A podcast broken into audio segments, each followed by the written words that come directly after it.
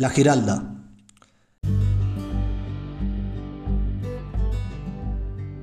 La Giralda de Sevilla es el minarete de la antigua mezquita sobre la que se construyó la catedral.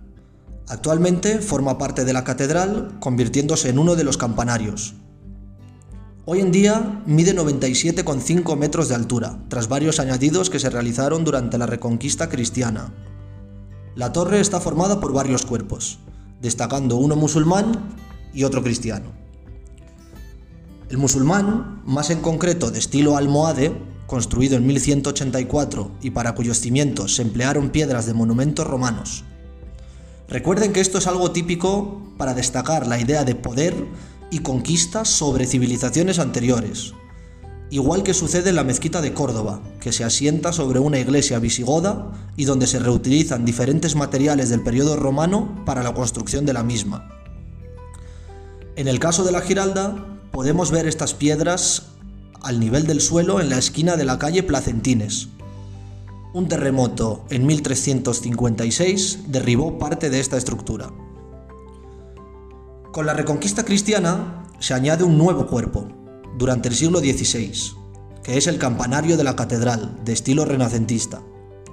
Coronando esta parte hay una escultura de bronce que se conoce popularmente como el giraldillo, de 4 metros de altura y más de una tonelada de peso, que funciona como la veleta más grande del mundo que hay colocada sobre un templo.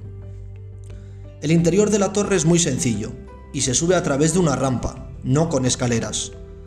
Esto es debido a que cuando era una mezquita, el imán subía hasta arriba a caballo. En la catedral española, con mayor número de campanas, ya que tiene 24, se da una curiosidad que poca gente conoce, y es que existen varias réplicas de la Giralda repartidas por el mundo. La más importante es la que se encuentra en la mezquita Kutubia, en Marrakech, que también data del siglo XII y que mide algo menos, 69 metros de altura. Esta idea está relacionada con el skyline con el que las ciudades europeas compiten entre sí, sobre todo desde la Edad Media.